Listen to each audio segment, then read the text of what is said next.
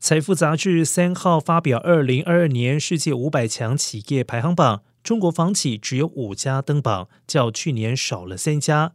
恒大、融创跌出榜位。分析指出，中国房地产业经营环境骤变，房地产商风光不再。